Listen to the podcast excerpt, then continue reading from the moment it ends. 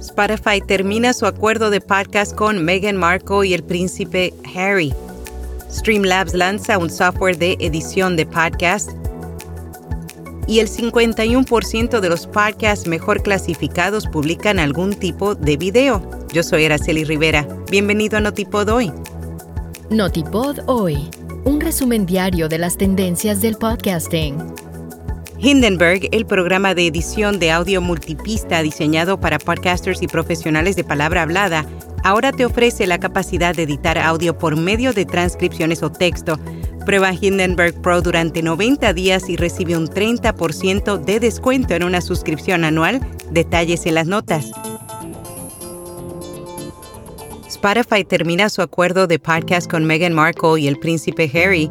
Archwell Audio, la primera productora de audio de los duques de Sussex, finalizó su contrato exclusivo con la plataforma sueca después de casi tres años. La asociación se anunció por primera vez en diciembre de 2020 con el podcast Archetypes, exclusivo de Spotify, pero no fue hasta agosto del 2022 que Meghan Markle hizo su debut. El programa se convirtió rápidamente en un éxito, alcanzando el número uno en más de seis países.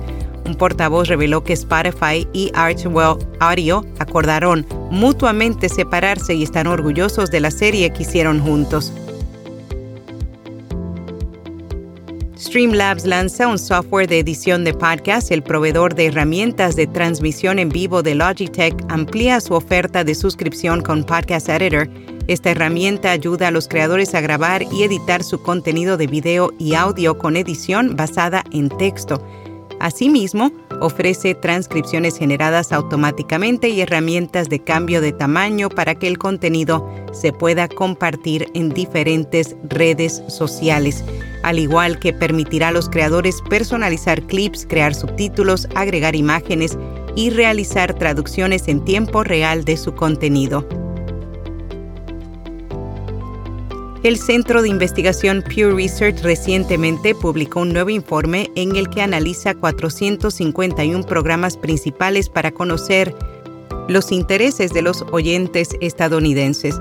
Encontraron que el 51% de los podcasts mejor clasificados publican algún tipo de video que acompaña a sus episodios, casi siempre en YouTube el 73% de los podcasts mejor clasificados tienen un sitio web y el 8% de los podcasts principales tienen algún tipo de foro de discusión en línea.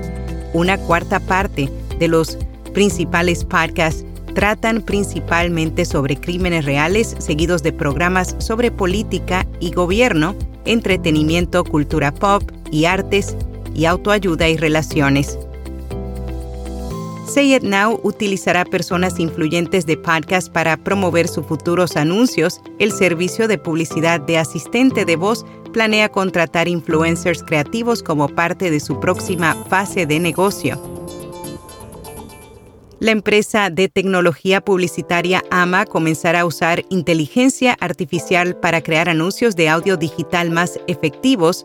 Emilian Ads ha lanzado un nuevo producto impulsado por inteligencia artificial para ayudar a que la transmisión de anuncios de audio sea contextualmente relevante para los oyentes. En Parque recomendado La Gran Travesía, un recorrido exhaustivo por lo mejor de la historia del rock en casi todos sus estilos desde sus inicios hasta la actualidad. Y hasta aquí, no tipo doy.